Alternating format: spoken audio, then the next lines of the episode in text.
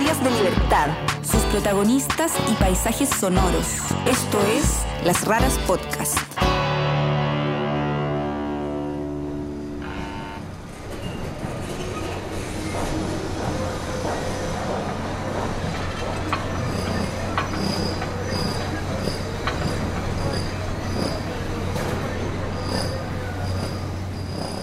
en esos días cuando se iniciaron las obras y qué sé yo, eh, y comenzó el ruido en serio, eh, dije yo, aquí yo voy a resistir como sea. Sencillamente cerré todo, ventanas, corrí cortina y qué sé yo, para de una forma u otra aislarme del ruido. Y afuera en la fachada planté un letrero de no se vende ni mi casa ni mi barrio. Y puse una bandera chilena como señal de resistencia. Cuando empezamos a registrar este relato, pensamos que íbamos a contar la historia de Mauricio Montesinos, un vecino del barrio Bellavista que se negó a vender su casa y quedó viviendo en una casa isla, rodeado por la construcción de un centro comercial. Después, nos enteramos de que un grupo de sus vecinas había dado una batalla legal y administrativa en contra de la construcción de ese mall, y que habían logrado que se empezara a tramitar la invalidación de su permiso de edificación, porque probaron que no cumple con las normas urbanísticas del sector. Entonces, pensamos que íbamos a contar la historia de un triunfo ciudadano inédito. Pero el trámite de la invalidación se entrampó en la burocracia y las luchas de poder. Vinieron las elecciones municipales, en Providencia ganó Evelyn Matei, el panorama cambió y de pronto no supimos cómo iba a terminar esta historia. Sin embargo, nos dimos cuenta de que entre todos estos avances y retrocesos hay algo que ha permanecido incólume y que es de lo que finalmente queremos hablar. La lucha de Mauricio y sus vecinas por resguardar la memoria y el patrimonio de ese céntrico barrio de Santiago, que alguna vez fue íntimo y bohemio, pero que debido a los cambios en las normas urbanísticas que comenzaron en dictadura y continuaron con el exalcalde coronel en retiro Cristian Lavé, se ha convertido en un área comercial y masiva. Esto es Las Raras, historias de libertad.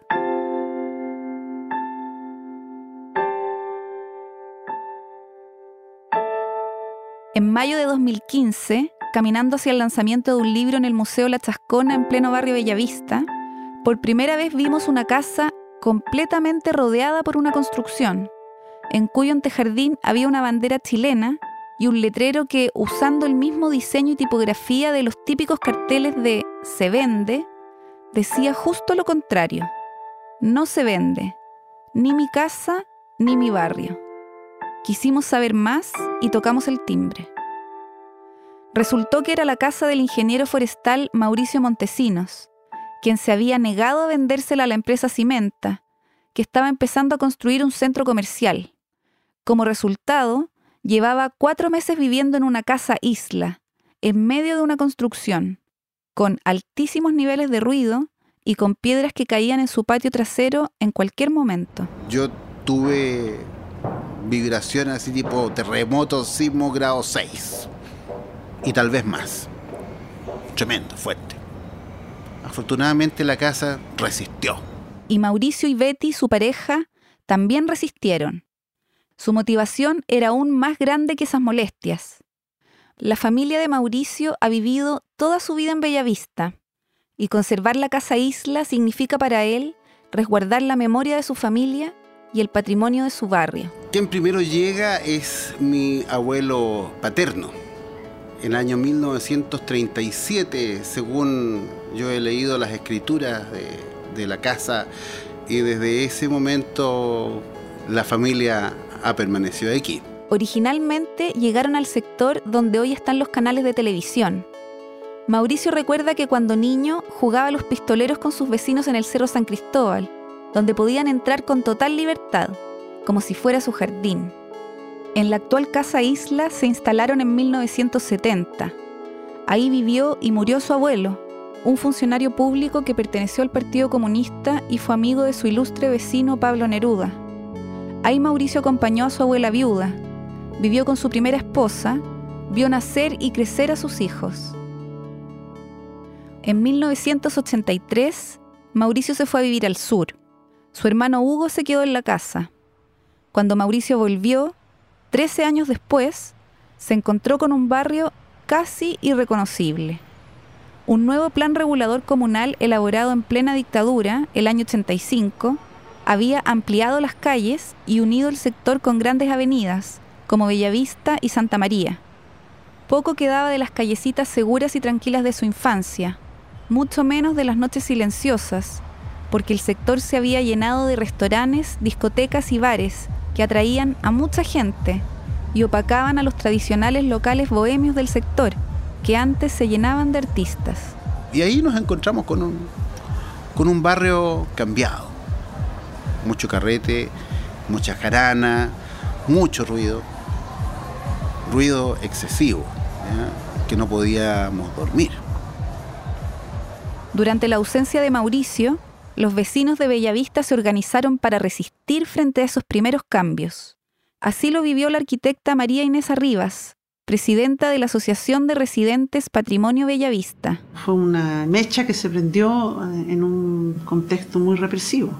Entonces, como que el plan regulador sirvió de válvula de escape para reclamos guardados, callados desde el 73. El año 2007, el entonces alcalde de Providencia, el coronel en retiro Cristian Lavé, actualmente procesado por la justicia por torturas a un dirigente sindical en 1975 durante la dictadura, nuevamente modificó el plan regulador comunal y empezó a promocionar la comuna con este lema. Providencia agradable para vivir y atractiva para invertir.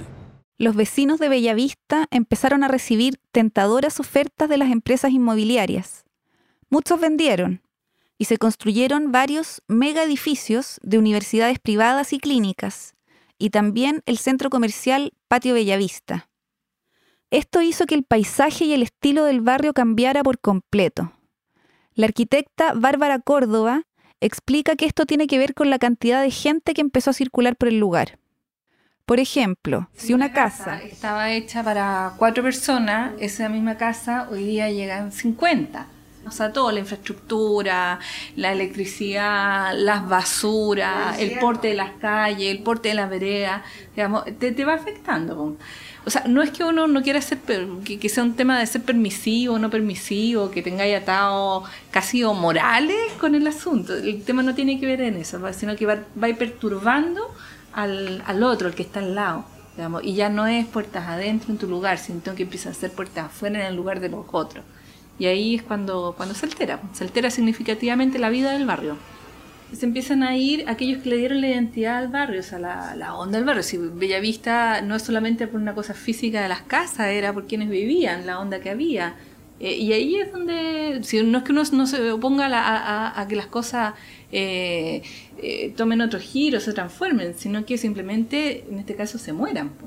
Mauricio es de los que se quedaron, no le importó que la empresa Cimenta le ofreciera mucha plata por su casa. Al final llegaron a ofrecer como 250 millones de pesos. Sí le dio tristeza ver cómo demolían las casas de sus vecinos y cómo cortaban dos cipreses centenarios que estaban en la esquina. Pero cuando su casa quedó sola, se sintió aún más seguro de lo que estaba haciendo. Yo quiero ser consecuente con lo que he hecho en estos años, con lo que hizo digamos, pensando también en lo que hizo mi padre, porque mi padre también trabajó defendiendo el barrio. Mauricio ha sido dirigente vecinal y participó de la exitosa campaña ciudadana que evitó que la carretera concesionada Costanera Norte pasara por la mitad del barrio, que era lo que pretendía el gobierno de Eduardo Frei con el actual precandidato presidencial Ricardo Lagos como ministro de Obras Públicas. En esos días cuando se iniciaron las obras y qué sé yo, eh, y comenzó el ruido en serio. Eh, dije yo, aquí yo voy a resistir como sea. Sencillamente cerré todo, ventanas, corrí cortina y que sé para de una forma u otra aislarme del ruido, a pesar de que quedar poco menos que oscuras adentro de la casa. Y afuera en la fachada planté un letrero de no se vende. ¿Eh? y abajo dice, ni mi casa, ni mi barrio. Y puse una bandera chilena como señal de resistencia. Y aquí me quedé. Eso fue el 15 de enero de 2015, cuando empezó la construcción del Centro Gastronómico y Cultural Bellavista. Desde entonces, a las siete y media de la mañana empiezan los ruidos de las obras y no paran hasta las 6 de la tarde, de lunes a sábado.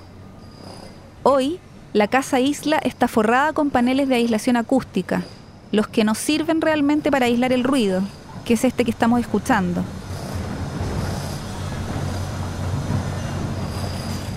Pero sí impiden el paso de la luz natural, porque las ventanas quedaron tapadas.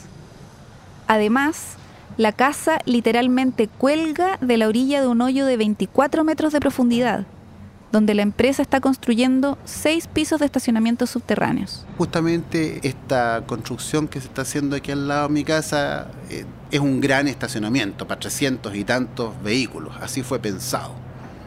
¿ya? Y le vamos a poner algo encima, digamos, para disfrazarlo un poco, pues esa es la verdad de las cosas lamentablemente eh, ese tipo de equipamiento no, no está permitido en el plan regulador. Eso lo sabe muy bien la arquitecta Bárbara Córdoba, quien actualmente dirige las acciones que un grupo de vecinas del sector lleva a cabo desde mayo de 2015 para paralizar la construcción de ese centro comercial. Después de elaborar múltiples estudios y de presentarlos ante la Secretaría Regional Ministerial de Vivienda y Urbanismo, la CEREMI, ellas lograron probar que el permiso de edificación que le entregó la Municipalidad de Providencia a la empresa Cimenta no se ajusta ni al Plan Regulador Comunal ni a la Ley General de Urbanismo y Construcciones. Básicamente es un asunto de escala. Se aprobó un proyecto para 2.000 personas donde las condiciones del lugar solo resisten uno para 250.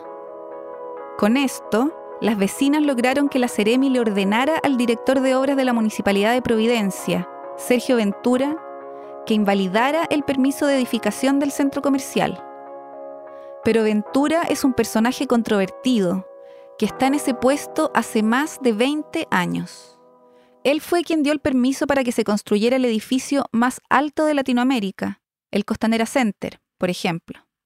Lo cierto es que Ventura no quiere cancelar un permiso de edificación que él mismo concedió y ha ignorado la instrucción de sus dos superiores para hacerlo, la Ceremi y la alcaldía. El director de obra sigue con su permiso en mano, sigue pataleando que está bien dado, no quiere asumir que, se lo han pedido en todos los tonos, le han dicho en todos los tonos sus jefes, o sea, tiene jefes que, tiene que acatar, que tiene que cumplir y, dilata.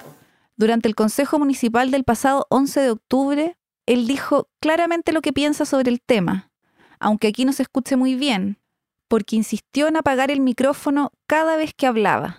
Yo lo vuelvo a decir, lo he dicho toda la vida, ese permiso para mí está bien otorgado. Durante todo este tiempo, y en paralelo a lo anterior, el caso ha tenido que enfrentar siete procesos judiciales y otros tantos en Contraloría.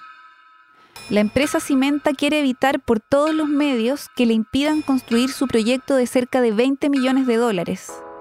Hablamos sin grabadora con su gerente general Fernando Rodríguez y nos aseguró que todo lo que han hecho cumple con las normas y que está seguro de que las autoridades se van a dar cuenta de eso. También cree que su centro comercial será un gran aporte para el barrio y que los 300 estacionamientos subterráneos van a ayudar a descongestionarlo mientras las vecinas presionaban para que Ventura activara finalmente el proceso de invalidación, se realizaron las elecciones municipales y la entonces alcaldesa Josefa Errázuriz, quien se enfrentó al director de obras por esto, se trata de la calidad de vida de la comunidad. Fue derrotada por la derechista Evelyn Matei, hija de uno de los miembros de la Junta Militar que tomó el poder durante la dictadura. Ella no se ha pronunciado sobre este tema pero sí nombró como asesor jurídico de la municipalidad al abogado personal de Ventura, Rodrigo Rieloff. Aún así, las vecinas no se desaniman. Después de un año y medio de trabajo a pulso y reunidas en la Casa Isla de Mauricio, aseguran que ante este nuevo panorama seguirán en su batalla por defender el patrimonio y la memoria del barrio Bellavista. Y viene otra alcaldesa que yo creo que tenemos que tomar la delantera en la iniciativa que tenemos que ir y presentarle el caso y antes de que ella se meta en mil temas, decirle, mire, en esto hemos estado y queremos su opinión y su apoyo como barrio. Y si seremos pulga en el oído, seremos pulga en el oído, al que le moleste, al que le moleste, pues sí, sí, ¿qué, qué tanto? Pero que las comunidades hoy día saben mejor defenderse, lo saben, pues hay una ganancia yo creo que, que es para todos.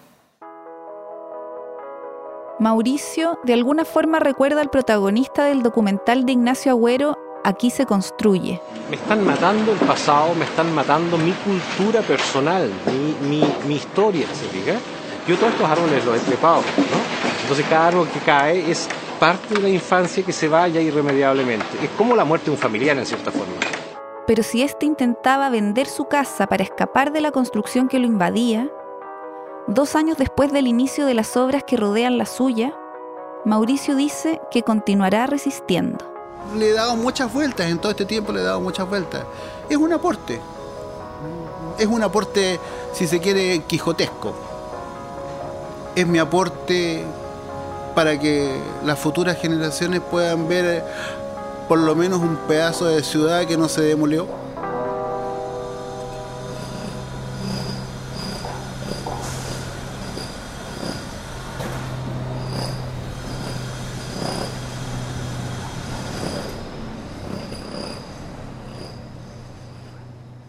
Las raras somos Martín Cruz y Catalina May. Pueden ver fotos y más información sobre nosotros y nuestras historias en lasraraspodcast.com y Las Raras Podcast en Instagram, Facebook y Twitter. Pueden escucharnos en Google Podcasts, Spotify, Apple Podcasts o donde prefieran escuchar sus podcasts.